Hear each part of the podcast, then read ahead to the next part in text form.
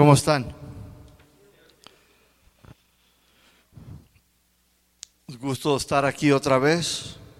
La verdad que yo ya estaba ansioso por venir. Yo ahí estudiaba en mi casa y decía, ay Señor, ¿hasta cuándo? Y me di cuenta, me doy cuenta que esto es un, un estilo de vida, que cuando no compartimos, no predicamos, pues lo estábamos haciendo a través de las redes. Espero y usted nos esté escuchando ahí los domingos. Este tema está siendo pasado en vivo ahí en Facebook, también a través de YouTube y también los miércoles. No sé si nos estén escuchando, pero lo hacemos mis hermanos con mucho esfuerzo para no dejar de alimentar, para que ustedes no dejen de aprender. ¿Cuántos los quieren aprender del Señor, conocer del Señor? Pues bueno, este es nuestra responsabilidad y lo hacemos con mucho gusto, pero también esperemos que la gente, también ustedes, pues respondan, que se metan allí al Facebook y escuchen los temas del miércoles, son muy alentadores, animadores, pero también nos confrontan y han sido de mucha bendición.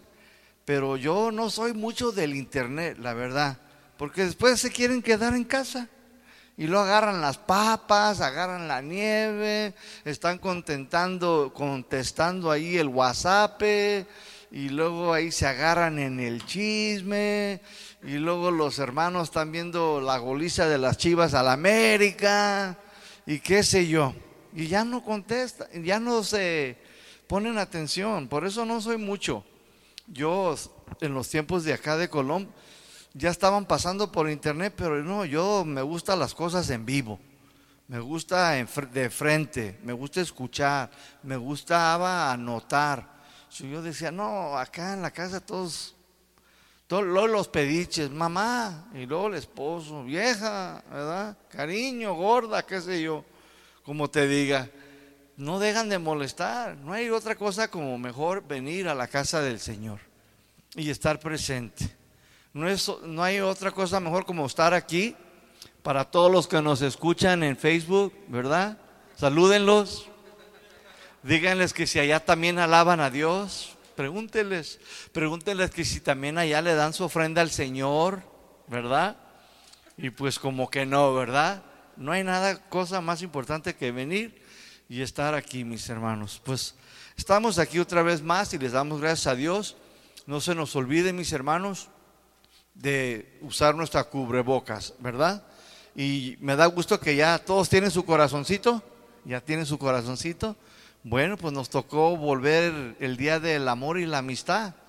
Y pues qué mejor día de venir aquí. Les mandamos un fuerte abrazo. Yo y mi esposa se encuentra ya trabajando con los niños y pues los queremos mucho. Estamos orando por toda la iglesia y pues nuestro deseo y anhelo es que crezcan y conozcan a, nuestro Señor Jesucristo y a nuestro Padre Celestial. Pues vamos a continuar, mis hermanos, con la serie que hemos estado enseñando, a ver si algunos de ustedes todavía recuerdan. ¿Cómo se llama la serie? Tiempos difíciles. ¿Usted qué cree? ¿Los estamos viviendo o no los estamos viviendo? ¿O todavía no cree? ¿No está convencido? Yo estoy convencido, mis hermanos que estamos viviendo tiempos difíciles. Los estamos viendo, mis hermanos. Casi un mes fuera duramos. Un mes. Fueron dos semanas que nos congrega, que nos botonazo rojo. Y luego vinimos una semana y que otra vez, que dijo mi mamá que siempre no. Entonces, pues ya vinimos de vuelta y esperemos que esto sea otro también periodo largo. Si hay, algo llega a pasar o algo, recuerde, si el botonazo, porque la otra vez sucedió que lo hizo un viernes de repente y pues ya no tuvimos oportunidad de congregarnos, pero si llega a suceder, ustedes ya saben que se cancelan entonces los servicios y esto es por el bienestar de pues las ovejas, nosotros somos responsables. Entonces, mis hermanos, para que lo tengan en mente, pero usted puede ir ahí al Facebook y ahí lo vamos a estar anunciando, como se ha estado anunciando ahí que fue también cancelado, ¿verdad? Espero que usted lo haya visto. Y así lo vamos a seguir haciendo, hermanos, todo este año. Y por eso se les recomendó a los de la tercera edad y a los de la segunda edad, si usted es diabético, está muy enfermo, pues también se les recomienda, quédense en casita, escúchenos, véanos ahí en vivo, amén. Pero que también que no se les olvide mandar sus ofrendas para el Señor y para la iglesia, si ellos pueden y gustan también, amén. Después del servicio, mis hermanos, a aquellos de ustedes que quieran ir a ver el templo, vamos a ir después del de aquí del servicio. Si gustan ir, espérenos y todos vamos a ir allá los que quieran. Amén. También después del culto quiero una reunión con todos los levitas. Amén. Gloria a Dios. Solo los levitas y sus esposos o esposas. Bueno, ¿qué les parece si vamos a comenzar, mis hermanos? El tema que quiero compartir con ustedes en esta mañana le hemos titulado Es necesario que todo esto acontezca. ¿Cómo se llama el tema? A ver, no me los de atrás como que todavía no despiertan. ¿Cómo se llama? Es necesario que todo esto acontezca. Abra su Biblia en Mateo 24, versículo 6. Mateo 24, versículo 6.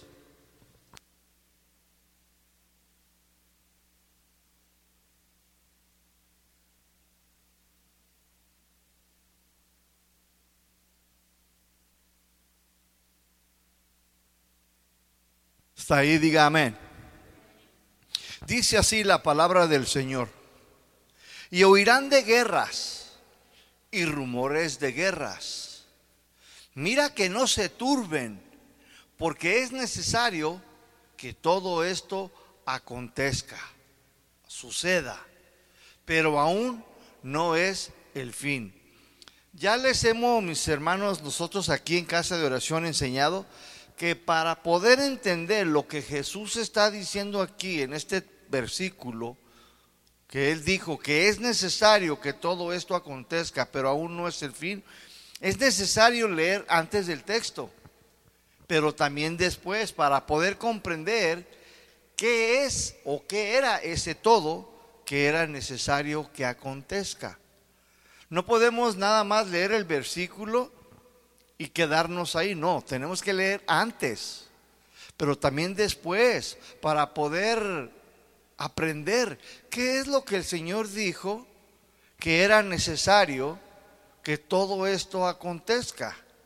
Bueno, mis hermanos, todo ese que era importante, mis hermanos, y necesario que acontezca, necesitamos ir al versículo 1. ¿Qué les parece? Ahí en Mateo 24, 1. Esta es la única manera que vamos a ir comprendiendo y entendiendo. ¿Qué era y por qué era necesario que estas cosas sucedieran? ¿Por qué lo dijo? ¿Cuáles eran esas cosas? ¿No lo quiere usted saber? Bueno, todo cristiano debe de saber. A mí me agrada cuando Pablo decía, y sabemos, o ustedes, o tú, Timoteo, debes de saber. Porque el cristiano, mis hermanos, si no sabe, entonces vivirá en ignorancia.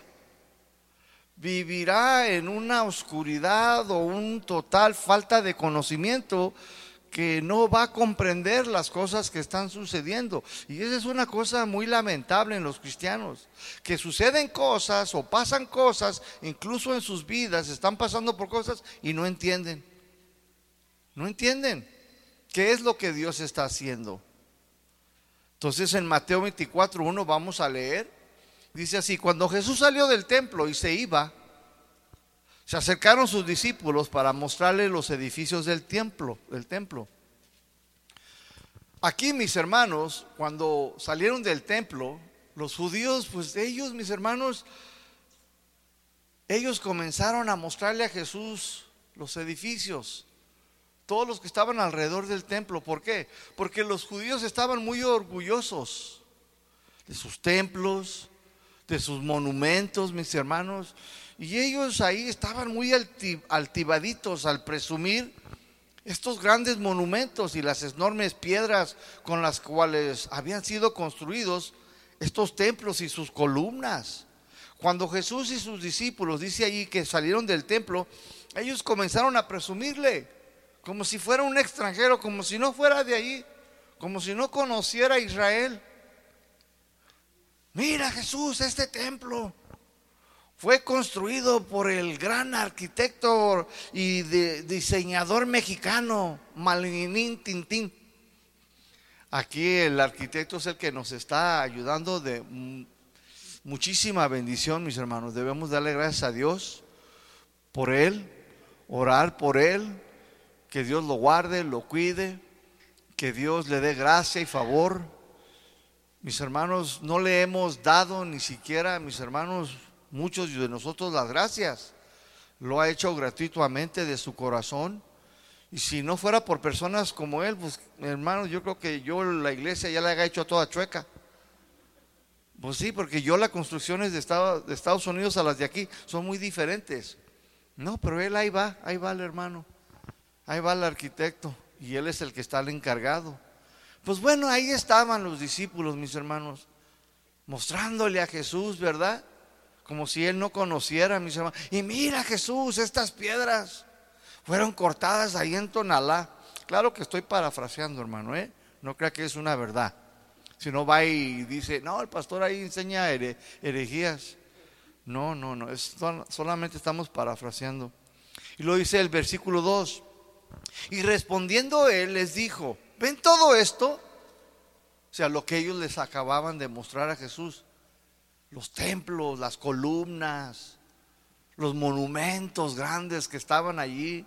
Jesús les dijo, de cierto les digo, o sea, esta palabra de cierto le dice, les digo una verdad, esto es lo que le digo, dice, que no quedará aquí piedra sobre piedra que no sea derrumbada, derribada. Jesús, mis hermanos, no solo sabía y conocía ese lugar, sino que ahí mismo, mis hermanos, les está profetizando lo que acontecería, lo que iba a suceder con ese lugar que ellos, los judíos, tantos presumían. Jesús les está diciendo, ven este lugar que ustedes tanto me están presumiendo y se maravillan, pues no va a quedar nada, ni piedra sobre piedra. Todo va a quedar en ruinas. Jesús aquí, mis hermanos, estaba profetizándoles algo que iba a suceder en el futuro. Y escúcheme bien, pasaron 37 años. ¿Cuántos?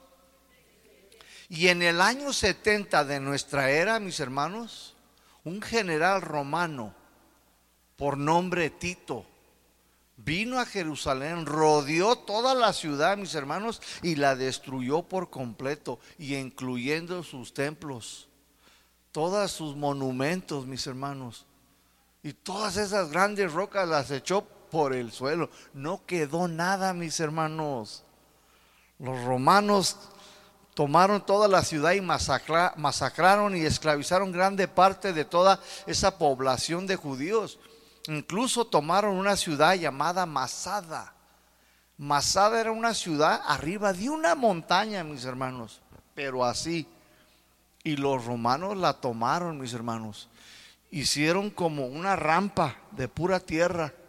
Y luego subieron un castillo así que bajaba después arriba de las pirámides y bajaron y entraron. Eran tremendos esos romanos. La ciudad se llamaba Masada. Todavía existen ahí las ruinas. Pues la tomaron mis hermanos. Y lo único que quedó de Jerusalén fue, mis hermanos, la pared de los lamentos. Que cuando usted ve las televisiones de Jerusalén, ahí, ahí están todos los judíos y es una pader nada más que quedó. Esa es la pader de los lamentos. Es donde los judíos van a orar y a llorar y a lamentarse delante de Dios, mis hermanos. Lo único que quedó, la pared de los lamentos. Yo imagino que ya muchos de ustedes la han visto en televisión o si han ido de visita a Jerusalén, es lo primero que tú vas a ver ahí, una pared bien grande con unas rocas enormes le llaman la pared de los lamentos. Fue lo único que quedó, mis hermanos. Y ahí van ellos a derramar su corazón. Escúchenme, mis hermanos.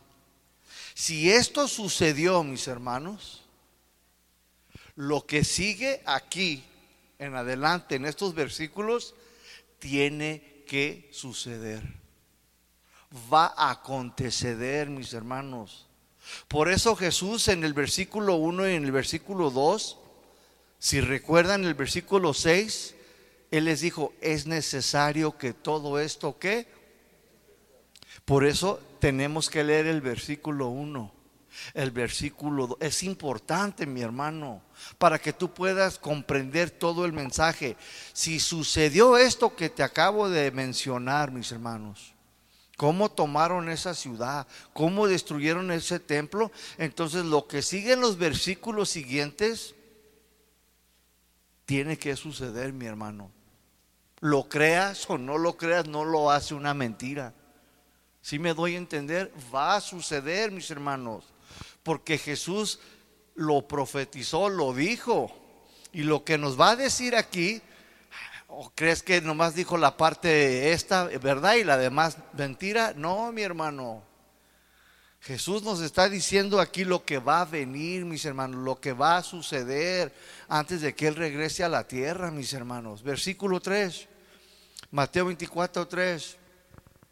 Y estando él sentado en el monte de los olivos, los discípulos se le acercaron aparte diciendo, dinos, ¿Cuándo serán estas cosas y qué señal habrá de tu venida y el fin del siglo?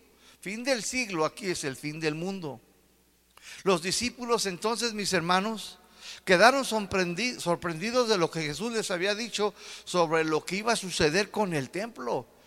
Y ellos todos perturbados preguntaron, ¿cuándo sucederán estas cosas? ¿Y qué señal nos das de tu venida del fin del mundo? Jesús respondió en el versículo 4, les dijo, miren que nadie los engañe. Esto, mis hermanos, nos debe de llamar también mucho la atención, mis hermanos. Jesús lo primero, la primera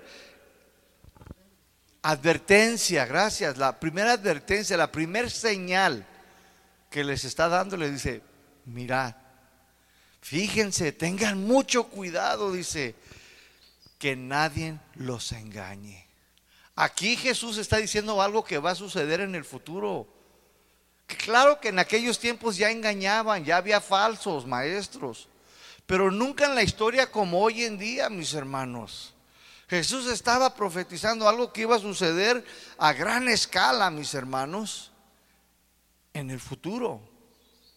Este fenómeno, mis hermanos, del engaño es algo que en los últimos 50 años en adelante ha incrementado en todas las iglesias alrededor de todo el mundo.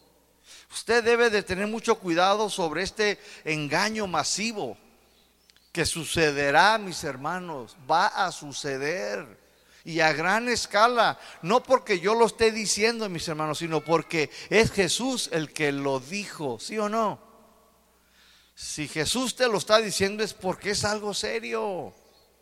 Y debes tú de tomarlo en serio. Y debemos de creerle y tener mucho cuidado. ¿Quién te está predicando? ¿Quién te está enseñando? Y asegurarte también de que esté en la Biblia.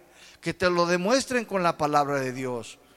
Hoy, el día, hoy en día, mis hermanos, el Internet es una arma de doble filo. Pues hoy en día ahí se encuentran muchas cosas sobre la Biblia. Pero muchas de estas cosas, mis hermanos, son mentiras, son engaños. Si no tienes conocimiento, tienes, mi hermano, muy fácil puede caer uno a través de lo que se enseñan en internet, a través de lo que tú encuentras. Porque hay muchos pastores y filósofos y de todo, mis hermanos. Hoy en día el internet, mis hermanos, escúchame, es, es una arma que te puede edificar como te puede destruir y desviar. Hay un canal llamado History Channel. ¿Cuántos de ustedes lo han visto? Este History Channel, mis hermanos, ahí pasan muchos documentales sobre la vida de Jesús y sobre la Biblia. Y según ellos son científicos y, teólogos de la era moderna. Pero ¿qué enseñan mis hermanos? Puras aberraciones sobre Jesús de Nazaret. Yo muchas veces, mis hermanos, lo he visto, muchas veces, pero a veces ya apenas van 10 minutos y de tanta aberración, de tanta mentira y engaño que están diciendo que Magdalena fue amante de Jesús, que Jesús tuvo hijos por ahí en Galilea, le cambio, mi hermano. Y la gente que no conoce, la gente que no sabe de la Biblia, dice, ah, y luego leen por ahí que convirtió el agua en vino, dicen, amén, dicen, para la boda de mi prima va a haber vino, si Jesús la convirtió. Y se dejan llevar por todas esas enseñanzas, mis hermanos, que salen en la televisión. Pero ¿qué es? Puros engaños. ¿Sí o no? Puros engaños, mis hermanos. Tienes, que tener mucho cuidado, mis hermanos. Versículo 5. Dice Jesús, porque vendrán muchos en mi nombre. Pero fíjate cómo dice, vendrán poquitos o muchos. Esto te debe de alarmar, hermano, hermana. Dice, van a venir muchos en mi nombre diciendo, yo soy el Cristo. La palabra Cristo significa ungido, el ungido. Dice, y a muchos, fíjate otra vez, dice, a muchos van a qué? Van a engañar. ¿Cuántos vendrán en su nombre entonces? Muchos hombres, mis hermanos. Muchos vendrán y te van a decir que tienen la razón. Muchos te, van a venir y van a decir, no, yo ya estudié la Biblia al revés y al derecho. Yo ya estudié en hebreo, en griego y en tatarabeo y en apocosaneca y cuál más, totoneca y, y yo esto, yo, y muchos van a decir, yo soy el ungido de Jehová. Van a venir muchos, mis hermanos. Escúcheme bien, hoy en día hay una plaga, mis hermanos, de hombres que se dicen estar ungidos por el Señor y están engañando a poquitos o a muchos, a muchísimos, mis hermanos. Y esto nos debería de dar hasta miedo, nos debería de poner más atentos a lo que se está predicando sobre esos púlpitos. Pero algunos vienen y en vez de estar atentos a lo que se está enseñando, se quedan dormiditos. Algunos hasta se echan una siesta.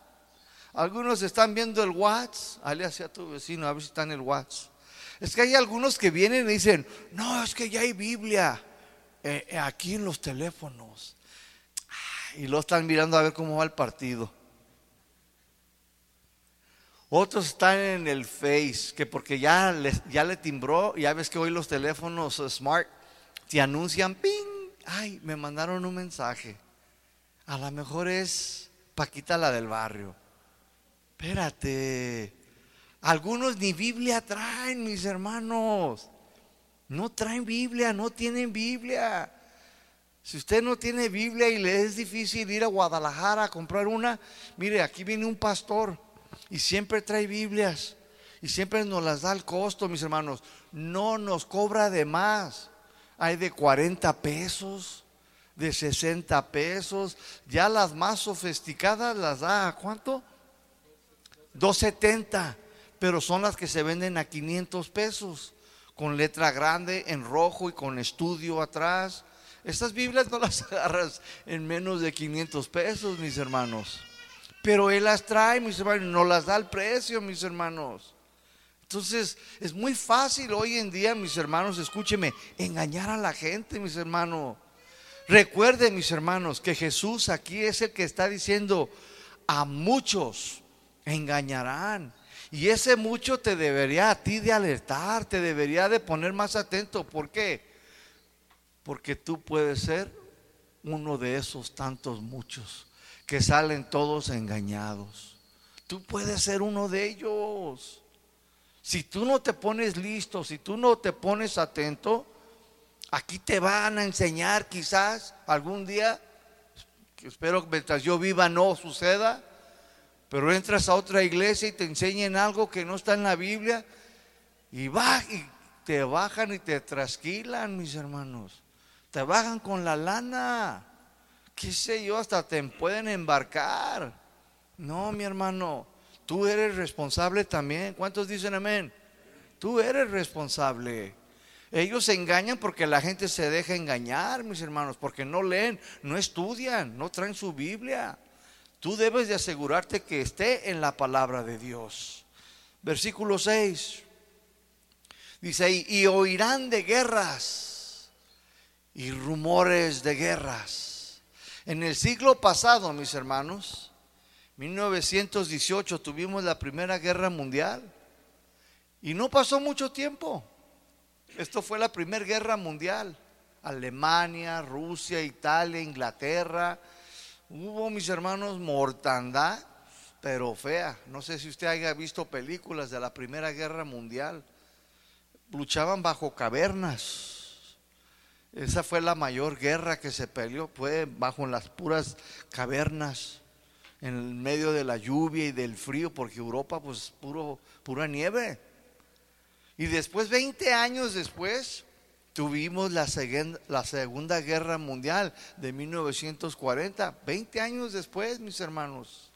Después tuvimos la guerra de las dos Coreas del Sur y del Norte. Y algunas naciones se, se, involucraron, como fue Estados Unidos y los rusos en 1950. Después, mis hermanos, otros 20 años después, tuvimos la guerra de Vietnam en 1970, donde murieron millones de soldados, mis hermanos. La mayoría eran estadounidenses y vietnamitas y rusos. Pues estos dos países, Rusia y Estados Unidos, siempre se han involucrado en casi en todas las guerras, mis hermanos. Luchan por el poder. Hoy se escuchan también, mis hermanos, como dice ahí, y rumores de guerra. ¿Qué es lo que usted escucha en las noticias? Pues rumores de guerra. Que Corea, que ya le cantó un tiro a Estados Unidos. Y que los, los de Irán también ya sacaron su gallito de armas químicas contra Estados Unidos. Y siempre contra Estados Unidos. Y que Japón eh, le metió sus cachetadas a, China que porque se metió en su yarda trasera y que se está metiendo con sus negocios. Y es lo que escuchamos, puros rumores también, mis hermanos. ¿Sí? Y esto es, mis hermanos, por todos lados. Que los de Juanacatlán, que los del Salto, qué sé yo. ¿Verdad? Y luego ahí en el versículo 6, la segunda parte, Jesús les dice en Mateo 24, 6, segunda parte, dice, mira que no se turben Dice, porque es necesario que todo esto acontezca.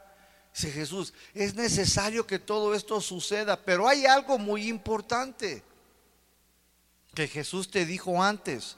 Y aquí nos dice, dice, mira que no sé qué, que no se turben. Esta palabra, mis hermanos, es la palabra central de todo el capítulo 24 esta palabra, mis hermanos. Mira que no se turben, dice, porque es necesario que todas estas cosas, dice, acontezcan, sucedan. Lo que les dije antes y lo que les voy a decir después, dice Jesús. Pero no se turben. ¿Qué es esta palabra? ¿Qué significa? Esta palabra, mis hermanos, turben, viene de una palabra griega que se pronuncia roeo, roeo. Jesús está diciendo, no roeo. ¿Qué significa entonces esta palabra? Porque ustedes saben que el Nuevo Testamento fue escrito, mis hermanos, ¿en qué lenguaje? Ahorita ya lo tenemos en castellano, pero no es solo el original.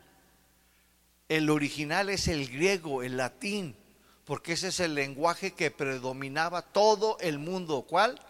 Todo el mundo, mis hermanos. Los aztecas nada más hablaban chichimeca y, y nahuajo aquí en México, nada más.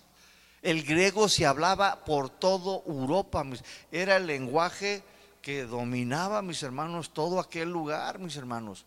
So, la Biblia el Nuevo Testamento fue escrito en ese lenguaje. Y para poder entender, entender su origen, sus palabras que Jesús exactamente está usando, necesitamos ir a ese griego para poder entender. Entonces Jesús nos está diciendo, no se roeo. ¿Qué significa eso? Significa hacer alboroto. Significa también lamentar también significa miedo, asustar, aterrar. ¿Qué nos está diciendo el Señor Jesucristo? Nos está diciendo, no hagan alboroto. No se aterren, no se lamenten por todas estas cosas, pues es necesario que todas estas cosas acontezcan, sucedan. ¿Sí lo estás entendiendo, mi hermano? Este, es, este versículo 6 es la palabra de Jesús para la iglesia, para los discípulos, para ti, para mí, hoy en día, mis hermanos. Déjame, te doy un ejemplo, mis hermanos, de lo que Jesús nos está diciendo y por qué lo dijo, mis hermanos. Mira, ejemplo de no andar, mis hermanos, alborotados o aterrados. Ahorita, mis hermanos, andan con lo de la vacuna. ¿Sí o no? En todo el mundo. Pero yo ya recibí, mis hermanos, no sé cuántos videos. Que vas a hablar en chino si te vacunas con la vacuna china. Que vas a hablar en ruso si te vacunan con la rusa, con la Sputnik. Y que te vas a volver chango. Y que vas a andar como una viejita como araña por todas las paredes. ¿Qué están haciendo? Miren, hay hermanitos que triste y lamentablemente andan alborotando a toda la iglesia. Y te mandan los videos. Y luego te dicen, no te vacunes, Gus. Es la marca de la bestia. No, pues el Gus no duerme toda la noche. Marichuy, y luego Marichuy tiene algunos meses aquí viniendo con nosotros. Marichuy es el 6, 6, 6. No, pues pobre Marichuy. ¿Quiere comprar un galón de agua bendita? Hermanos, ¿saben por qué? Por gente que anda toda alborotada. Y andan alborotando. Hay a veces que yo recibo, mis hermanos, videos ahí en WhatsApp, en Face, y me dicen, pastor, ¿qué pasó, hermano? Mire la luna, llena de sangre. Y digo yo, ¿y? Pues mire, el Señor ya viene. Digo, pues bueno, que venga, yo estoy listo, estoy tranquilo. No, pero pastor, es que ¿Por qué será, mis hermanos, que se dejan alborotar, mis hermanos? Así andan mucha gente, mis hermanos. Y ahorita por causa de la pandemia, ya supiste, fueron 700. Y no, no digo que es, no sea mentira. Puede que sí sea verdad, sí, allá han fallecido y por acá y por allá. Sabemos lo que está pasando en el mundo, mis hermanos. Sabemos que estamos viviendo tiempos difíciles, sí o no, mis hermanos. Pero mis hermanos, una pregunta. Si usted se vacuna para protegerte, para protegerse según ellos, para que no te mueras y te ayude, y si tú te vacunas, ¿Dios se va a enojar contigo? ¿Dios te va a quitar tu salvación? Si no te vacunas, ¿Dios te va a amar menos? Si no te vacunas, ¿dejarás de ser salvo? Mire hermano, escúcheme, cada uno de ustedes debe de decidir si se vacuna o no. Cada uno de ustedes deben de investigar cuál es su propósito, cuál es su beneficio. Y Jesús nos está diciendo, no te alborotes, ni alborotes a los demás, ni te aterres, ni andes aterrando a los demás. Tranquilo. Todo esto es necesario que acontezca, que suceda. Todavía dice, aún no es el fin. Tranquilo, dice Jesús, cálmate. ¿Qué te espantas? No tengas miedo, está diciendo Jesús. No te lamentes, cálmate, sí, esto va a suceder. Pero que no se turbe tu corazón. ¿Por qué te andas alterando, alborotando todo? No andes alborotando a los demás. Es más, dales una palabra de ánimo. Dales una promesa mía, una palabra de Dios. En vez de estar ahí asustando y aterrando a la hermana Marichuy, hombre. Yo recuerdo, mis hermanos, que en el año 2000, yo recuerdo que estaba saliendo de prisión. Y en la prisión, no, pues ya andaban todos bien asustados. La verdad. Y luego ahí en el vecindario donde yo salí, porque esto todo duró todo el año. No, que el Y2K, no sé cómo se dice en español. El 2YK, que se iban a apagar todas las computadoras y que se iba a ir toda la electricidad. Aquí en México también pegó, no se hagan. Todos ustedes andaban ahí en abarrotes comprando cajas de comida.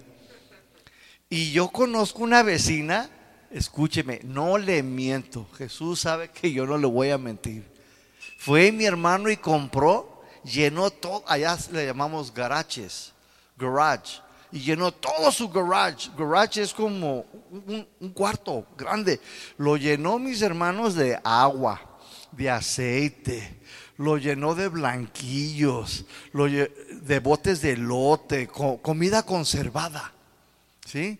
Frijol, a linterna, como dos toneladas, mi hermano. Yo entré y dije, órale, dije, aquí tengo para comer todo el año y hasta el año que sigue y verano, hasta para mi cumple, dije. Pues pasó todo eso y ¿qué pasó? Nada. Pero ¿sabe qué anduvo siendo esa familia? Alborotando a todos los hermanos de la iglesia. Y ahí andaban las hermanas. Mire, no es mentira. Algunos de los demás también fueron ahí a, a Allá no existe Horrera, pero fueron a, allá al supermercado. Fueron a Walmart se acabaron el cheque. Yo llegué a visitar otros. No, pues es que también, un poquito por si acaso. ¿Por qué hizo? Alborotó a los demás, aterró a los demás, atemorizó a los demás. Eso es verdad, mis eso pasa, mis hermanos. Compraron comidas y comidas y todo, ¿para qué, mis hermanos? Para que no pasara nada, mis hermanos. Hermanos, cuando esto sucede, algo desagradable en el mundo, recuerden que las palabras del Señor son, no se turben. No se alboroten, no se aterren, no anden ahí mandando videos alborotando a los hermanos. Cuando un cristiano se turba su corazón, ¿saben por qué? Porque ya perdió la paz. Cuando un cristiano anda todo alborotado y anda allí, ¿saben por qué? Es porque ya quitó sus ojos del Señor, el autor y consumidor de nuestra fe. Pon tus ojos en su promesa. Confiemos en Dios, mis hermanos. Dios sabe muy bien cuidar de cada uno de sus hijos, mi hermano. Y si el Señor te quiere llevar, bendito sea el nombre de Jehová tu Dios, que te cambió tu vida miserable de enfermedad, de pandemias, de problemas por una nueva, mi hermano.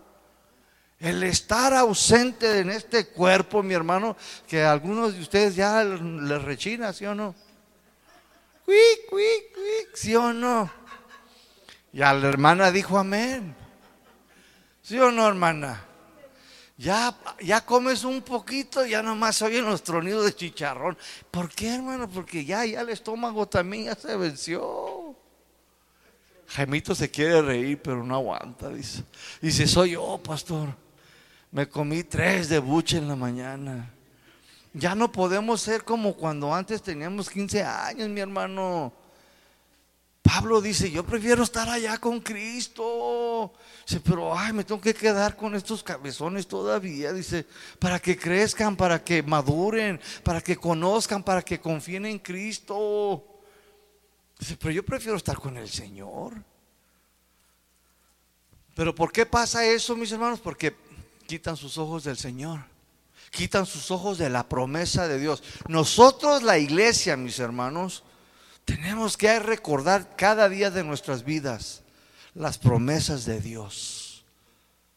No fallan, mis hermanos. Él sabe cuidar muy bien de ti. No te va a dar más de lo que tú no puedas. Él está obrando en tu vida y te dice, tranquilízate, no tengas miedo, confía en mí. Yo he vencido al mundo. No te aterres. Yo ya tengo control de tu vida. Tú me la diste. Bueno, yo te compré con mi preciosa sangre. Yo tengo control de todas las cosas, de la pandemia, del COVID, del chincuncuya, del que se, del debo la luz, el que, se, el que sea la cualquier enfermedad. No hay nada más grande que Dios, mi hermano. Entonces Jesús dice, mira que no se turbe porque es necesario que todo esto acontezca, pero aún no es el fin. Jesús nos está afirmando que no debemos de turbarnos en el corazón, en la mente, mis hermanos, porque era necesario que todas estas cosas sucedieran. Algunos pueden ser turbados en su mente, en su manera de pensar, ya no piensan bien. ¿Por qué? Porque andan todos turbados, andan atemorizados, andan preocupados. ¿Qué va a pasar? Voy a perder mi trabajo por causa del COVID. Bueno, si eso sucede, no, no tengas miedo, no te alborotes. ¿De quién es la tierra? ¿De quién es el oro? ¿De quién es la plata? El arquitecto lo dijo, en medio de la pandemia, en medio, mis hermanos, nomás venían como seis, siete hermanas o hermanitos a dar su diezmo. Nada más. Y mire, vaya al templo está el firme, todo el cemento. ¿Usted qué? ¿Que costó 10 pesos? No. ¿Cuánto te salió, hermano? 25, mano de obra, nada más. Nada más. Más todo el cemento, mis hermanos. Y luego el enjarre, mis hermanos. Una tonelada y que otra tonelada de cemento y que otra de no sé cómo se llama el otro, el jal o cómo. Cal. El mortero, ya ve, hasta mortero sale de ahí. Mis hermanos, ¿de dónde salió todo eso? ¿Saben quién? El Señor, mis hermanos. Bendito sea el nombre de Jehová nuestro Dios. Dice yo, yo toco el corazón de personas, de uno, y no necesito a toda la iglesia. Él puede levantar una persona que venga y diga, yo te pongo el techo. Él puede, sí o no puede. Entonces dice, ¿por qué te turba? Tranquilo. Mía es la tierra y toda su plenitud. En Mateo 16, mis hermanos, si ustedes recuerdan lo que sucedió con Pedro. Mateo 16, 21. Esto ya le había sucedido a un hermanito.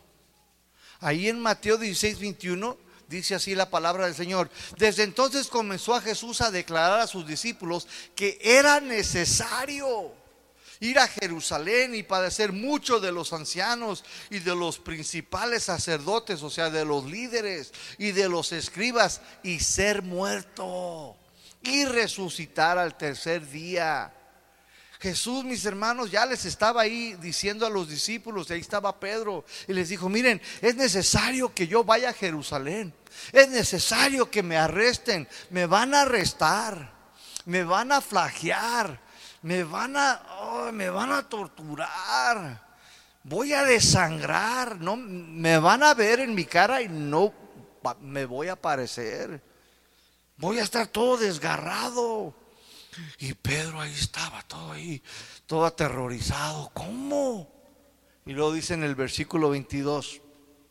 Entonces Pedro tomándolo aparte comenzó a reconvenirle. Esta palabra reconvenirle es amonestarlo, a prohibirle, a reprender, a reprenderle, diciéndole, "Señor, ten compasión de ti en ninguna manera. No permitas que esto te acontezca." Jesús dice, Mira, es necesario. ¿Qué pasó ahí, mis hermanos? Pedro se había turbado. Escuchó todo lo que le iba a suceder a Jesús, mis hermanos, en Jerusalén, de cómo los ancianos, los religiosos lo entregarían a los romanos, lo flajarían y todo eso para ser muerto, mis hermanos. ¿Qué pasó? Pedrito se turbó, se alborotó, mi hermano. ¿Oíste, Luis? ¿Oíste, Gustavo? No, Jesús, no permitas que esto te suceda. Creía en Cristo, pero en su madurez todavía, mis hermanos, no entendía. Jesús le dice, es necesario.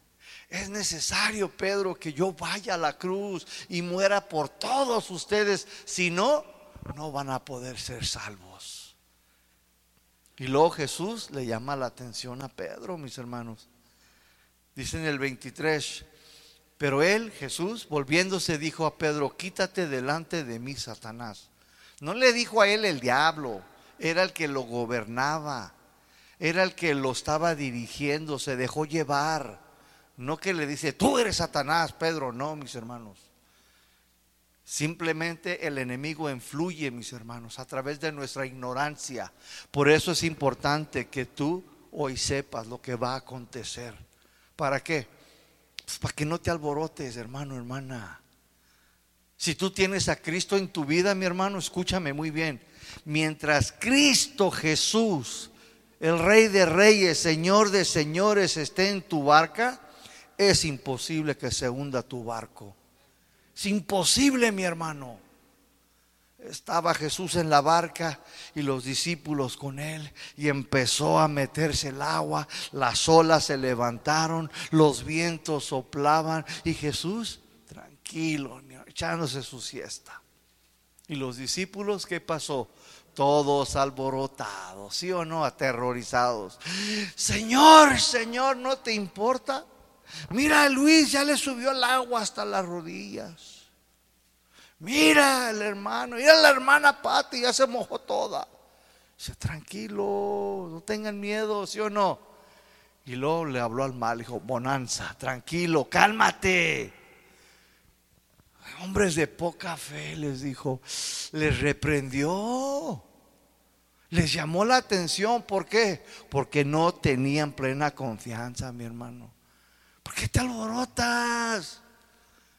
¿Por qué se alborotan todos? ¿Por qué andan todos aterrados? Es necesario. Eso lo permitió el Señor para fortalecerlos a ellos en su fe, en su confianza en Él, que Él estaba allí y mientras Él estaba en esa barca, no se iba a hundir, mi hermanos. Y mientras Cristo Jesús esté en tu hogar, en tu matrimonio, en tu familia, mi hermano, es imposible que haya división. Es imposible que haya pérdida, mi hermano. Denle un aplauso al Señor.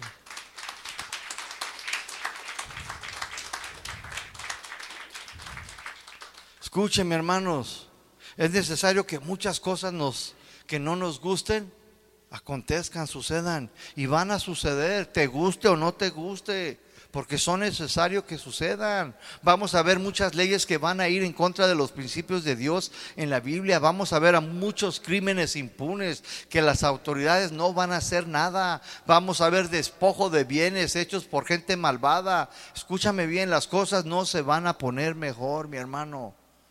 Jesús te lo está diciendo aquí, yo no, mi hermano. Y si sucedió lo que dijo acerca del templo, tenlo por seguro que todo esto va a suceder, te guste o no nos guste. ¿Y tú qué vas a hacer? ¿Cómo vas a responder? ¿Cómo vas a reaccionar, mi hermano? Jesús dice, no se turbe, no se alboroten, no se aterren, es necesario que todo esto acontezca, todo esto que está diciendo mis hermanos. Jesús nos dijo, mis hermanos, en Juan 14, 27, fíjate lo que Jesús nos dice, igual que le dijo a los discípulos. Ahí en Juan 14, 27, Jesús les dijo, la paz les dejo, mi paz, dice, mi paz, la mía, les doy. Te pregunto, Jesús, mis hermanos, cuando salió la pandemia allá en Wuhan o Wuhan, se paniqueó.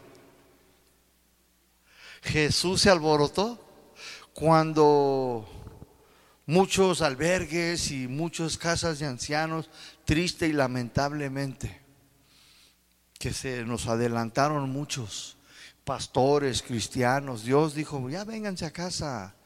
Jesús le pregunto a usted, ¿se alborotó? ¿Usted que Jesús se paniqueó? ¿Usted cree que se aterró? No, mi hermano, para nada. Y aquí nos está diciendo Él, mi paz les doy. Él continúa en su paz, mi hermano, tranquilo el Señor. Pues sí, pues Él es Dios, pues claro, pero ¿quién es tu Dios? ¿De quién eres hijo tú? Y no solamente está diciendo, dice, mi paz te la doy, te la regalo, es para ti. Si tú eres mi hijo, tú eres mi siervo, eres nacido de nuevo, mi paz te la doy. Y no te la doy como le da el mundo. Dice, no se turbe, ¿qué dice? No se turbe vuestro corazón, dice. No tengan miedo. Jesús nos está diciendo, mis hermanos, mi paz te doy, tranquilo te preocupes, hermano, no te preocupes, hermana. ¿Por qué te preocupas? Pero el dólar está subiendo. Y, la comida básica ya subió, la tortilla. ¿Tú crees que Jesús se paniquea? No, pastor, pero ya lo dije, Él es Dios, yo no. Es que no conoces al Señor. Es que no estás cerca de Cristo. Y Él te dice, yo aquí estoy. Tú eres mi hijo. Yo sé muy bien, cuida. ¿usted cuida de sus hijos? Sí, ¿verdad? ¿Y qué cree que Él no o qué? Él, te sabe cuidar muy bien, mi hermano.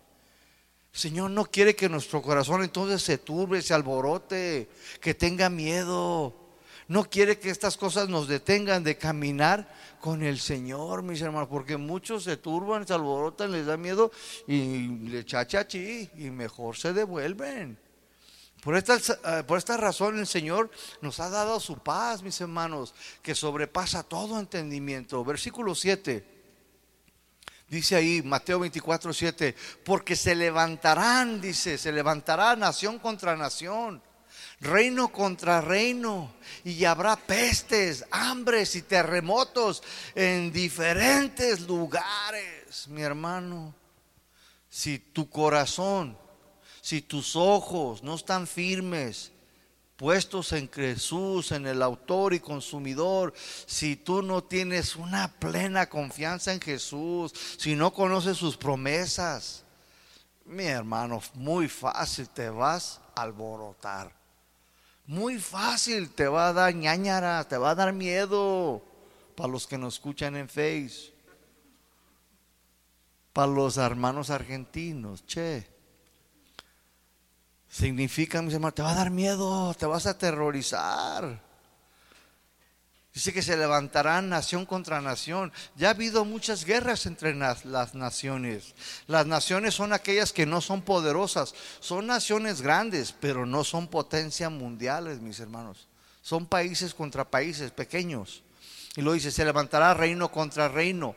Estas sí son las potencias mundiales, como lo es Estados Unidos, Rusia, Alemania, China, Corea, Irán, la India. Estas sí son, mis hermanos, potencias. Estos sí son reinos, mis hermanos. Y lo dice, ¿y habrá qué? Pestes. Esta palabra pestes viene de una palabra griega que se pronuncia loimos, loimos, que significa, escúcheme bien, plaga literalmente nos está hablando de una enfermedad. ¿Por cuál enfermedad estamos pasando? La pandemia, mi hermano. Jesús ya nos había dicho, mis hermanos, van a venir, dice, plagas, van a venir enfermedades. Ya tuvimos la gripe aviar de la España, ya, ya tuvimos el chikungunya, el débola. Y mi padre dice, yo debo la luz, pastor, esta no. Una pandemia, mis hermanos, de muerte que causará una pestilencia de muertos. Por eso está hablando de pestes, mis hermanos. ¿Cómo están los cementerios? Pues mucha peste ahorita, mis hermanos. Y Jesús dice, habrá pestes. Va a venir unas enfermedades que van a causar muerte. Y las muertes, pues a los tres días el muerto explota. Va a haber una peste. Y lo dice, pero también dice, no solamente va a haber pestes enfermedades, pandemias, muertos, dice, va a haber también hambres. Esta palabra hambres viene de la palabra limos en griego, que significa escasez de alimentos. Escúcheme bien, el último informe de la ONU, el último informe que yo lo busqué, y ellos nos dicen, mis hermanos, que ahorita hay más de 820 millones de personas que están mis hermanos padeciendo hambre en todo el mundo. ¿Cuántos? 820 millones de personas. Pero escúcheme bien, a años atrás, 70, 60, 50, había solamente como medio millón. ¿Qué te está diciendo? Que va en aumento, en aumento, en aumento. ¿Tú crees que esta pandemia no va a traer, mis hermanos, hambre? Sí, ya la trae mi hermano. Mire, escúcheme, ahorita en Guadalajara, Jalisco, ¿sabe qué fue lo que subió mucho? Jovencitas prostituyéndose. Ya lo estoy viendo. En las noticias, en el internet, jovencitas de 14. ayer yo pasé por ahí por un hotel y le dije a Lucy, mira, este es el hotel. Allí ya lo cerraron, el que está por el periférico y ese, ¿cómo se llama ese? Donde hacen un rodeo allí y hacen de toros. Santa María, te, que, te, que te, ahí te pescan, ahí, ahí. Pues el hotel de la esquina lo acaban de cerrar. ¿Saben por qué? Porque agarraron a un adulto con una niña de 12 años y lo cerraron el hotel. Mis hermanos, es alarmante. Mamá y papá, a veces nomás tienen mamá a veces ni mamá tiene, la abuelita los crió. Y no hay nada, mi hermano. Y tienen que ir a vender sus cuerpos.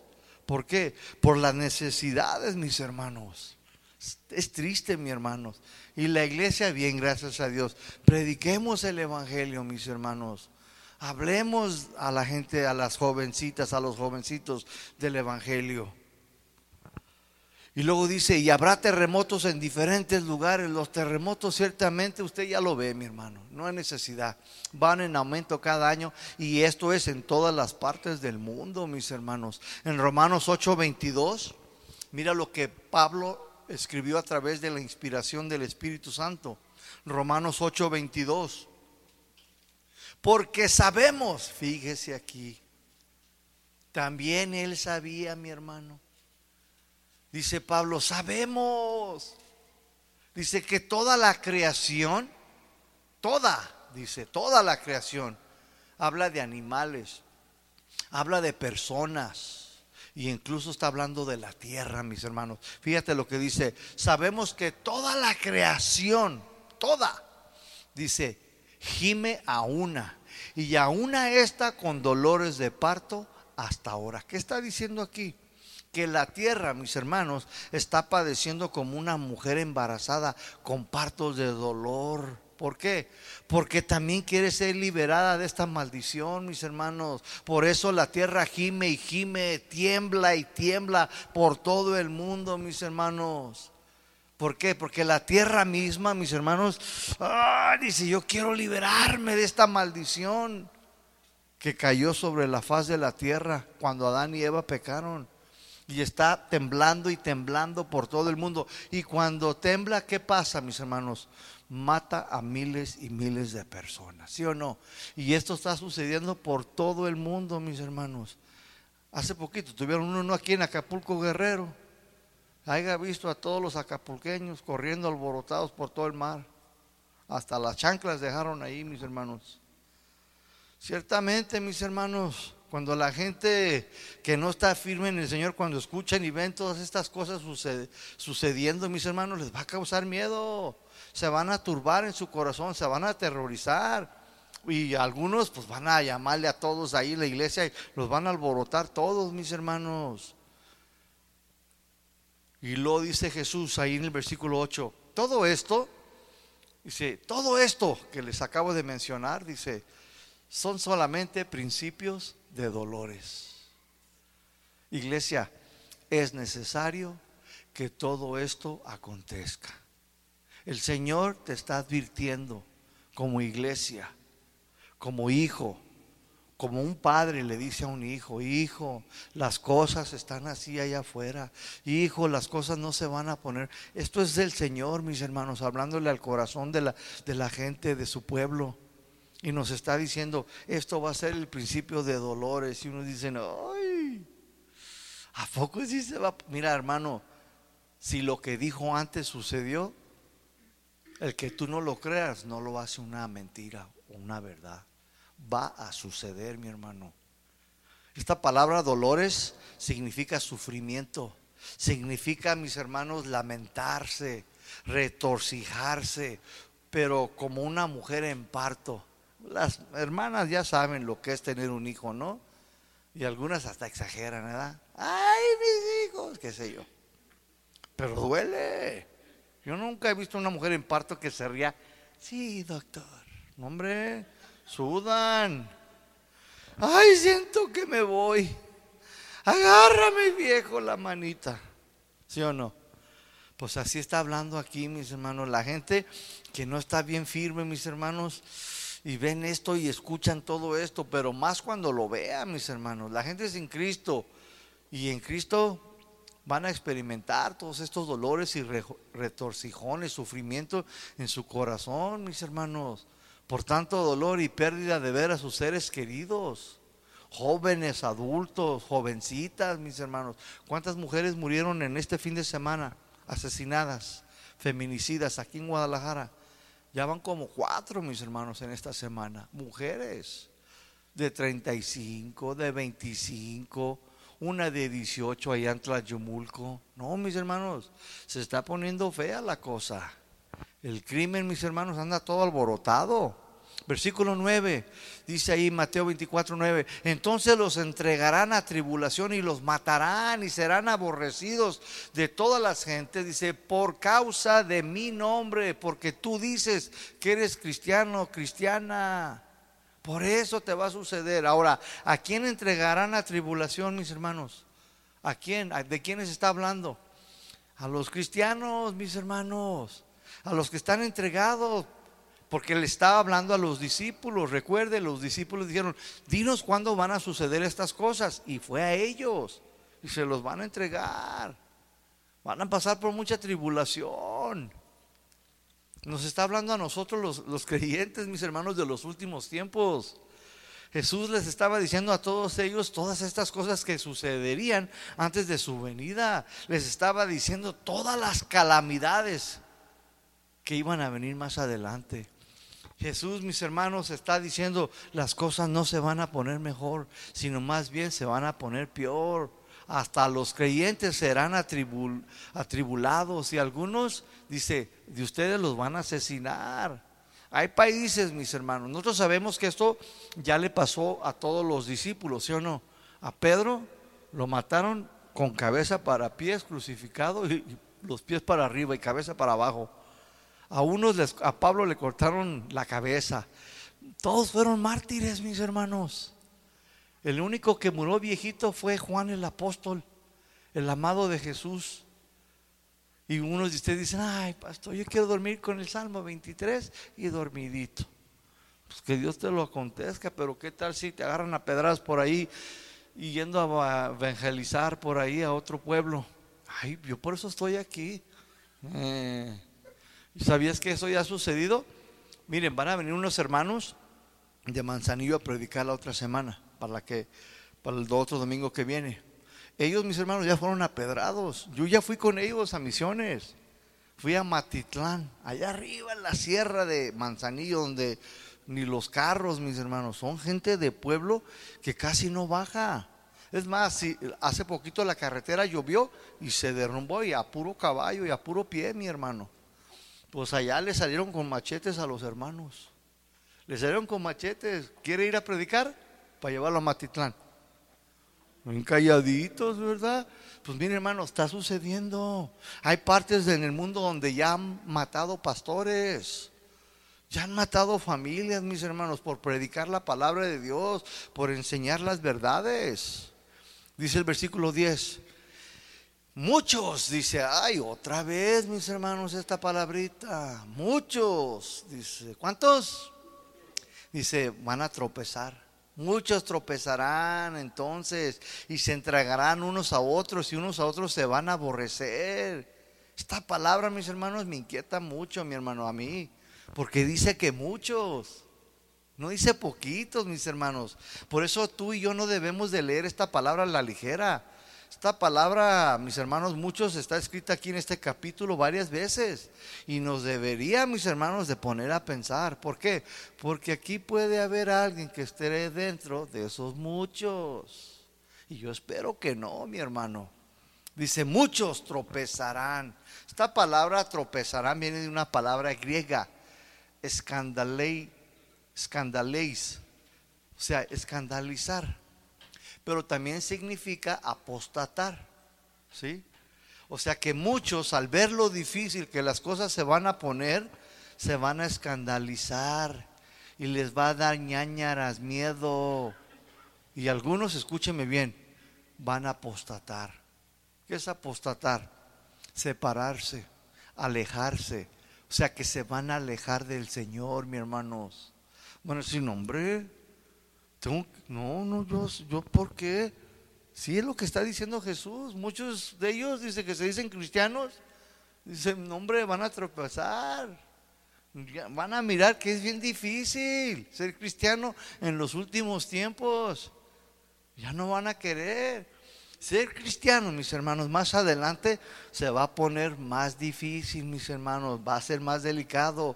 Las cosas para los hijos de Dios se van a poner de color de hormiga y muchos mejor se van a alejar de los caminos del Señor. Muchos se van a ir, mis hermanos. ¿Por qué? Porque no están bien cimentados en Cristo, mis hermanos. Algunos creyentes para salvar su familia, para no poner en peligro a los suyos, van a entregar a otros cristianos que están bien firmes, que están bien entregados. Te van a decir, ah, aquí está, tú eres un levita. Y tú también, tú tocabas el instrumento. Yo te miré a ti, gordito. Tú eres el que ponías, tú eres. Y luego algunos van a decir, ah, nomás fui dos veces. Sí, yo, yo recuerdo, era un pastor chicanillo de allá de los, que en español sabía hablar, hablaba todo mocho, era pocho. Un pastorcillo que ahí enseñaba, yo me acuerdo, pero no, yo no soy de esos. Nomás dos veces. Es que me gustaba ahí cómo cantaba el hermano una canción y por eso llegué a ir. Y dice, y mejor se van a ir. Es lo que está diciendo. Ah, tú eres uno. No, yo no. ¿Se acuerdan de Pedro? Tú eras uno de ellos.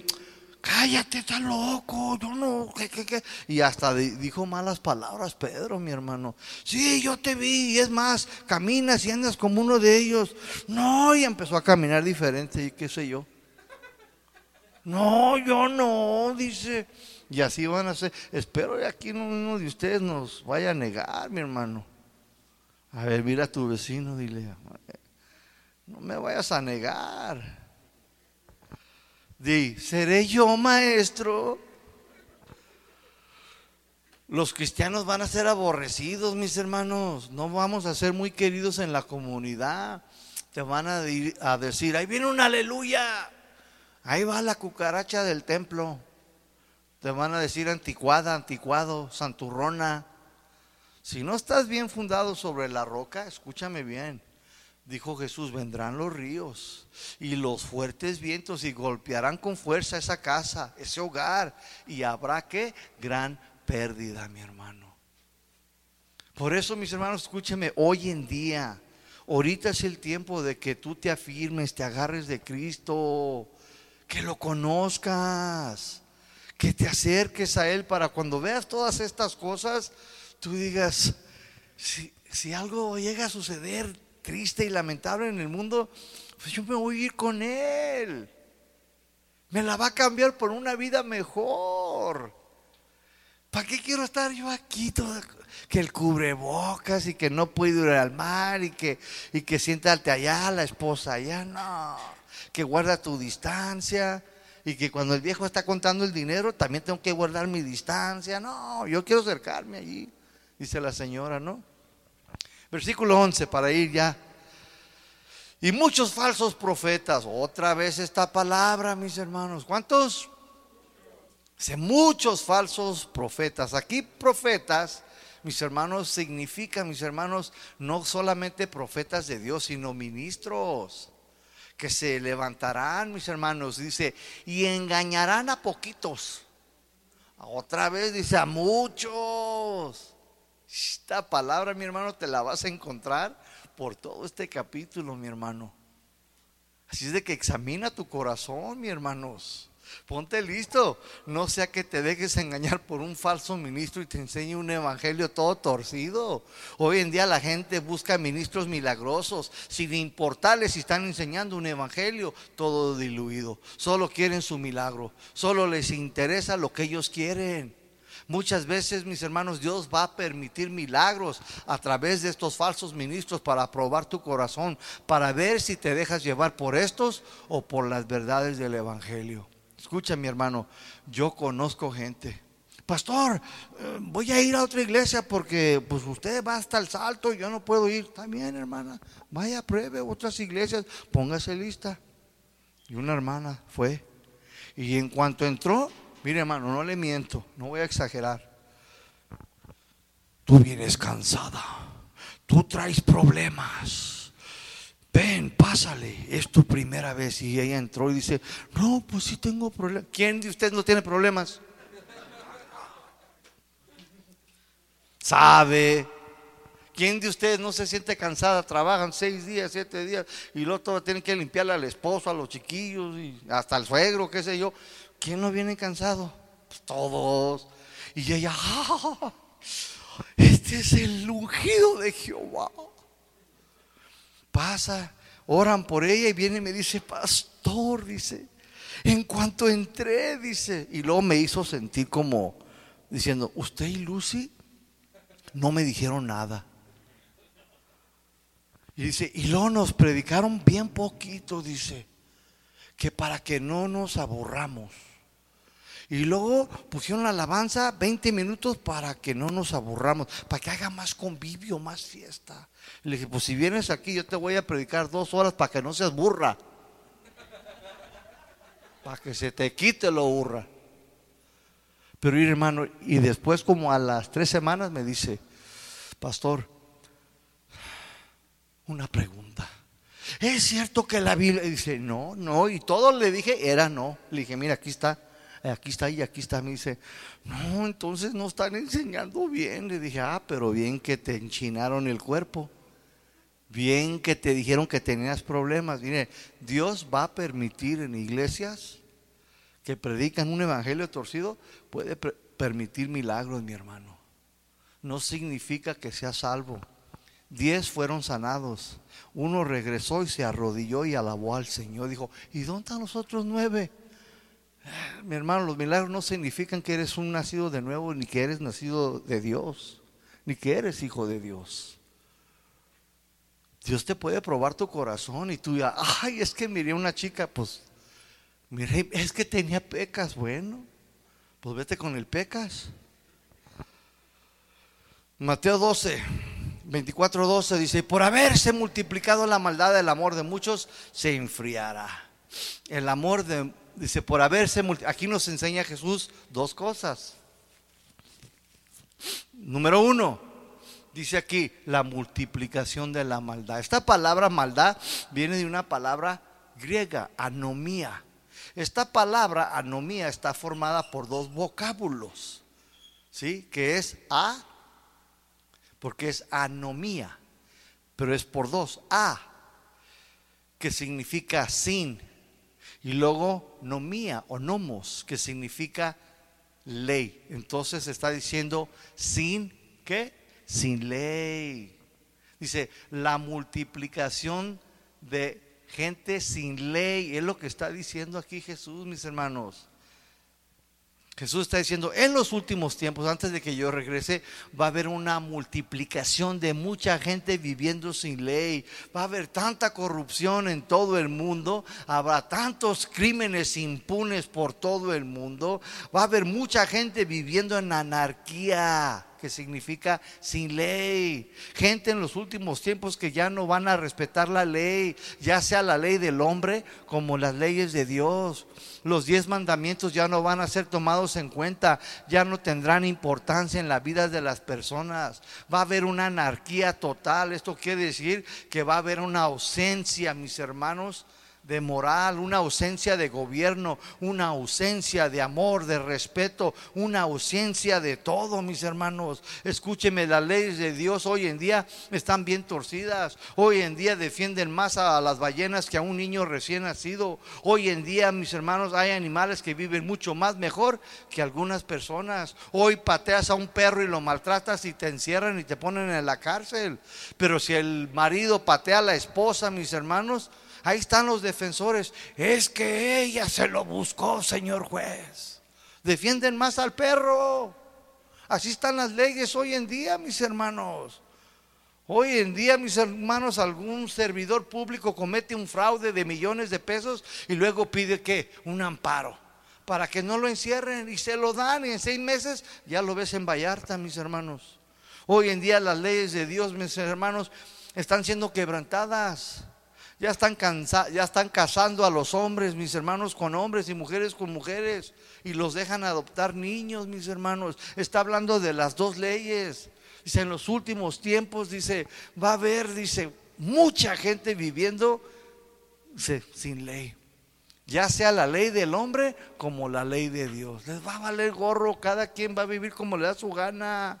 Ya el adulterio, la fornicación, ya no van a ser vistos desde el punto de vista de Dios. Ahora lo van a ver como una canita al aire. La idolatría de las cosas de este mundo ya hasta se han metido en las iglesias. Las leyes morales terrenales ya están en peligro de extinción. Las leyes de Dios también están en peligro de extinción. ¿Por qué? Por la multiplicación de tanta gente viviendo sin ley.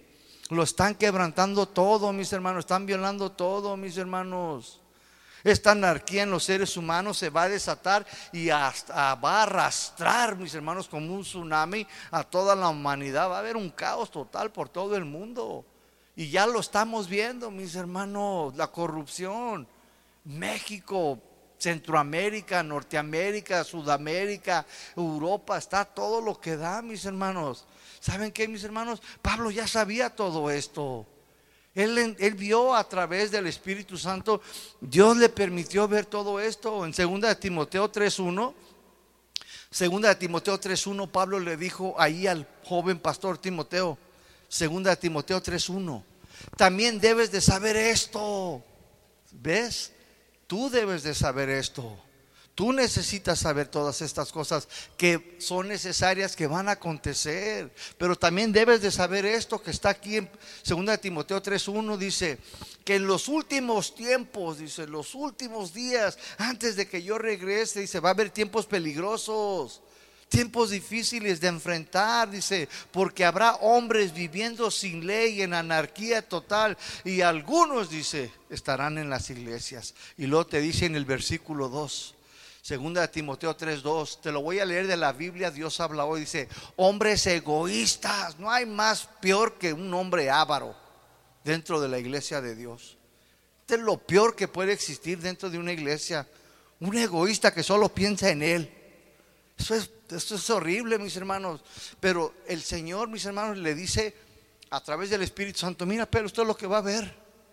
Hombres sin leyes que no respetan las leyes morales ni las espirituales. Dice, va a haber hombres egoístas, dice, hombres amantes del dinero, hombres orgullosos y vanidosos que hablarán en contra de Dios, desobedecerán a sus padres, serán ingratos, o sea, malagradecidos no van a respetar las cosas de Dios. Esto, mis hermanos, es una anarquía total lo que está hablando aquí de estos hombres. Esto es una multiplicación de gente viviendo sin ley. Cada uno vivirá como le da su gana. ¿Y dónde van a estar esas personas? Dentro de las iglesias, mis hermanos. Pedro lo sabía, mis hermanos. Él dice, pastor, tú debes de saber esto. Yo necesito como pastor saber que en la iglesia va a haber todo ese tipo de gente. No me gusta, no estoy de acuerdo, pero va a suceder. ¿Qué voy a hacer yo? ¿A comprarme una docena de látigos? ¿A tener unas piedras ahí? No. Lo que voy a hacer es te voy a predicar la sana doctrina. Lo que voy a hacer es te voy a predicar el Evangelio de Jesucristo que te refute que te confronte, que te corrija, que te enseñe, que te eduque. Y ya está en cada uno de nosotros en responderle al Señor. ¿Cuántos le dicen amén? Eso es lo que el Señor le dijo. Va a haber una multiplicación de maldad, gente sin ley. Y dentro de las iglesias, Pablo lo sabía, mis hermanos. Los apóstoles se dieron cuenta de lo que iba a suceder. Y luego dice en la número dos, no solamente la maldad se multiplicará la gente sin ley dentro de las iglesias y fuera de las iglesias, dice que van a desobedecer, sino que el amor de muchos se qué? Se va a enfriar. O sea que por causa de todas estas cosas sucederá en los, en los últimos tiempos, el amor de mucha gente se va a enfriar, mis hermanos. Estas muchos son los cristianos, mis hermanos, triste y lamentablemente. ¿Sabes cuáles? Los que no están firmes, los que se alborotan fácilmente, los que les da miedo, los que se aterrorizan de todo lo que los que les hacen ñañaras y que mejor se alejan, mis hermanos, porque ven lo difícil que va a ser, mis hermanos. El amor de ellos se va a enfriar. Esta palabra enfriar viene de una palabra griega, pesujo pesujo, que significa respiración, así mira, pero forzada, ¿sí? O soplar con fuerza. En otras palabras, Jesús está diciendo, habrá tanta gente viviendo sin ley. Va a haber tanta gente quebrantando la ley de Dios como la ley terrenal, dice. Van a cometer tantas infracciones contra la humanidad tanta corrupción, tanta impunidad en la sociedad que un soplar con fuerza causará que el amor de mucha gente se enfríe. Ahora, ¿de dónde vendrá este soplo, respiración con fuerza que va a golpear a la humanidad, pero también a los cristianos que se enfríe? ¿De dónde, mis hermanos? Vendrá de la misma multiplicación de tanta maldad. Satanás causará que el corazón de los hombres salga toda la suciedad en los últimos tiempos. ¿De dónde dijo el Señor Jesucristo que salen los homicidas, los adúlteros, los borrachos? ¿De dónde sale? Dijo, de la abundancia del corazón habla la gente. En los últimos tiempos, mis hermanos, a la gente, a la sociedad que vive sin ley, que ya no respetarán ni la ley de Dios ni la ley del hombre, van a sacar como un vómito toda esa perversión que traen adentro, toda esa maldad les va a salir por fuera, mis hermanos. Y la gente va a empezar a ver todos los atroces, toda la impunidad, toda la corrupción, mis hermanos. Va a haber hijos contra padres, padres contra hijos. Y la gente cristiana va a decir, hombre, ¿dónde está Dios? ¿Y qué pasó? Y se van a enfriar, mis hermanos. ¿Sabes qué estamos viendo hoy, mis hermanos? Un enfriamiento de muchos cristianos. ¿Sabes por qué? Abandonando sus ministerios. No quieren servir. Quieren estar muy, con, ¿cómo se dice esa palabra? Comfortable. Cómodos. Quieren estar muy cómodos. Ya no quieren pagar precios. Ya no, mis hermanos. Los confronta todo este tipo. Ay, yo no. ¿Por qué? Porque dice, el amor de muchos se enfriará. Este amor, mis hermanos, es el amor agape. O sea que van a amar a Dios menos. Vas a amar a tu prójimo menos. Vas a amar a tu esposa, a tu esposo menos. Hay algunos matrimonios que ya nomás están porque, por los niños. Ah, yo nomás estoy contigo porque pues compramos la casa y los 20 años, pero no, no, ya te aguanto. El amor de muchos se va a enfriar, mi hermano. Ya las cosas por el amor de Dios hacia Dios y sus cosas, ya no, ya no va a haber interés, mi hermano. Por mucha gente, mi hermano. Porque este soplo, mis hermanos, de toda la corrupción y todo lo que se ve, y porque dicen, ah, todas las iglesias son igual. No, escúcheme, no, no todas las iglesias son iguales. No todas. Esta iglesia no debe de ser así, mis hermanos. ¿Es o no es? ¿Quiere o no quiere? ¿Es hijo de Dios o no es hijo de Dios? ¿Es cristiano o no es cristiano? Pues entonces no se alborote. No, no tenga miedo, esto es necesario que todo esto acontezca, mis hermanos. El amor de los hijos hacia los padres se va a enfriar. Algunos hasta los van a abandonar en los asilos, mis hermanos. Hay que llevar al viejito. Ya el otro día miré en el DF las noticias de un hijo. No sé si ustedes lo miraron las noticias. ¿Tú miraste, Celi? Agarró a su madre bien viejita y la sacudió ahí en el asiento. Y lo reportaron, mi hermano. Era su hijo. Era un hijo ya como unos 50 años, 50, 60 tenía el hijo. La señora ya está bien viejita, bien viejita y toda la comunidad, la gente le empezó a dar, le empezó a bendecir con muchas cosas a la, señora. Porque este sátiro era su hijo. Le dio una sacudida a la viejita y la aventó en el asiento, mi hermano. Como que se desesperó el cuate.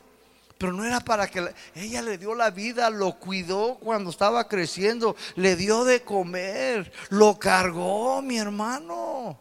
Lo cubrió. ¿Cuántas veces no corrió esa señora al doctor para llevar al chiquillo que se lo atendiera?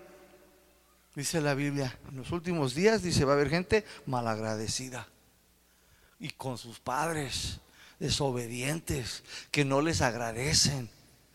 ¿En dónde van a estar metidos? Dice, y que algunos van a estar en la iglesia. Da miedo, mi hermano.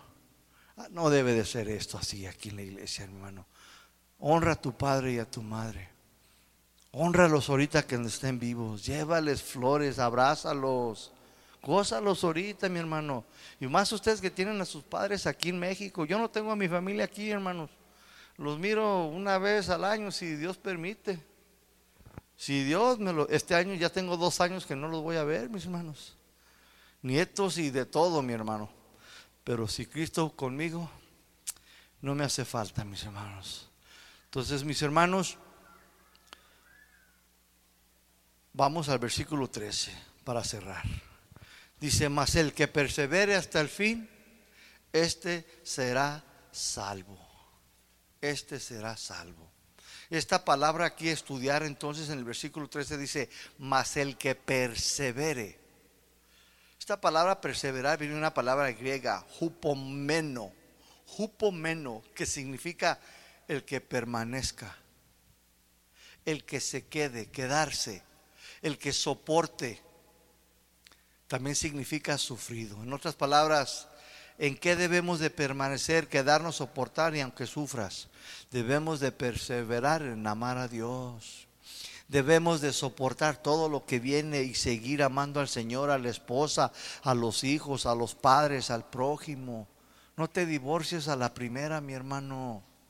No abandones a los hijos por cualquier... No, mi hermano. Tenemos que perseverar en el amor de Dios. Tenemos que permanecer. ¿Cuántos van a permanecer aquí para el otro año? Voy a ver, voy a buscarlos, ¿eh? A ver, Dijiste que ibas a permanecer, dijiste que ibas a, perseverar, pero nomás pasó la chimoltrufia de la chilindrina y te arrastró y te llevó al mundo. Pasó el pecas ahí, todo marihuanillo, y te fuiste detrás de él. ¿Qué onda? Pasó Paquita la del barrio y así de fácil te llevó. No, mis hermanos, debemos de permanecer en la iglesia, en la reunión para matrimonios, debemos de perseverar en la oración, en la lectura de la palabra de Dios, debemos de perseverar, quedarnos, permanecer hasta que Cristo regrese por nosotros. No dejemos que el caos venga, mis hermanos, y nos desanime. No permitas que la multiplicación, mis hermanos, de tanta gente viviendo sin ley, te aleje de las cosas del Señor. Para concluir, conclusión. Persevera, hermano. Persevera, hermana. Aguanta, resiste, soporta. Sufre todo lo que vendrá. Dios está con nosotros. Dios sabe cuidar de los suyos. Él nunca, mis hermanos, te abandonará ni te dejará. Él lo prometió, ¿sí o no? Dijo, nunca te dejaré, no te abandonaré. Es más grande el que vive en mí que el que está en el mundo. Y si Dios por nosotros, ¿quién contra nosotros? Todo lo puedo en Cristo que me fortalece. Dios suplirá todas. ¿Cuántas? mis necesidades conforme a sus riquezas en Cristo Jesús. ¿Quién me separará del amor de Cristo? ¿Quién, mi hermano? ¿Quién te puede separar? ¿Tribulación? ¿Angustia? ¿Persecución? ¿Hambre? ¿Desnudez? ¿Peligro? ¿Espada? No, dice, somos más que vencedores por medio de aquel que nos amó. Entonces recuerda lo que Jesús dijo, no se turbe. No, no te alborotes ni te andes alborotando a los demás, no tengas miedo, no te espantes y deja de espantar a los demás. Estas cosas son necesarias que sucedan, que acontezcan, pero aún no es el fin. Debemos de estar firmes en el Señor. Debemos de saber las cosas del mundo, mis hermanos, no van a mejorar. Las cosas se van a poner peor, pero eso, mis hermanos, no nos debe de alborotar ni de alarmarnos. No te asustes. Es necesario que esto suceda. Si no, pues entonces Cristo no va a venir por nosotros. Tiene que suceder. Porque el diablo ya sabe que su tiempo le queda cortito, mi hermano. Y como sabe que le queda corto, va a pegarle a la iglesia, va a pegarle a la humanidad, va a haber gente sin ley viviendo y haciendo y deshaciendo corrupción, violencia, impunes, crímenes, de todo, mi hermano. Va a haber de tripa, corazón y bofe. ¿Y tú qué vas a hacer? ¿Te vas a alborotar? ¿Te vas a ir para atrás? ¿Te vas a ir al mundo? No, mi hermano. Es más grande Cristo que vive en tu corazón. Y Él te da la fortaleza. Él te da el mismo poder que levantó a Cristo de entre los muertos. Para que aguantes, resistas, mi hermano. Cierre tus ojos. Bendito Dios y Padre, venimos ante ti en esta tarde, Señor, y te alabamos, Señor. Te bendecimos, Señor. Porque nosotros podemos confiar ciertamente en tu promesa, en tu palabra, Señor. Y no nos vamos a alborotar, Señor. No nos vamos, Señor, a aterrorizar, Señor. No nos va a dar miedo, Señor. Cuando todas estas cosas comiencen a suceder en el mundo, Señor. Porque tú lo permitiste, Señor. Porque tú vienes ya, Señor, pronto por una iglesia que está firme, que confía en ti, en tus palabras, Señor. Y nosotros estamos totalmente agradecidos, Señor. Porque sabemos, Señor, que aún, Señor, si algunos de nosotros nos adelantamos, es estar en tu presencia, Señor. Para siempre y siempre y siempre, donde no habrá más llanto, donde no habrá más dolor, donde no habrá más sufrimiento, más rechazo, más necesidades, porque tú serás todo, Señor, y tú eres suficiente, Señor Jesús. Ayúdanos, Señor. Ayúdanos, Señor, a no alborotarnos, a no alterarnos, a no preocuparnos, Señor, cuando veamos que todas estas cosas sucedan a nuestro alrededor. Mil caerán a mi derecha, diez mil caerán a mi diestra, pero con todo y todo Jehová me guardará. Porque tú, Señor, nunca duermes. Tú nunca cierras tus ojos, Señor, sino que están puestos sobre tu iglesia, tu pueblo, para cuidar de ellos, Señor. Nosotros sabemos, Señor, que si estas cosas sucedieron en Jerusalén, ciertamente van a suceder, Señor, porque tú eres el que lo dice y tú no eres hombre que mienta. Tú nos has dicho la verdad, Señor, y nos has advertido para que nuestro corazón no se alborote, Señor. Gracias por preocuparte por la iglesia. Gracias por tu amor por la iglesia. ¿Quién como tú, Señor? ¿Quién como el Señor? No hay otro amor tan grande como el que nos has dado tú, Señor Jesús. Te damos las gracias, Padre. En esta tarde, Señor, ayúdanos, Señor, a compartir tu palabra para que cuando todo esto acontezca, podamos llevar a muchos, muchos, Señor, a que también reciban esta paz, Señor que tú tienes control de cada detalle, de cada oveja, de cada familia, de cada matrimonio, de cada niño, de cada esposo, cada esposa. Tú tienes control, Señor. Los entregamos, Señor, a todos en tus manos, porque tú tienes todo bajo control, Señor. Una vez, gracias Jesús. Amén y amén. Dele un aplauso al Señor. Que el Señor los bendiga, mis hermanos.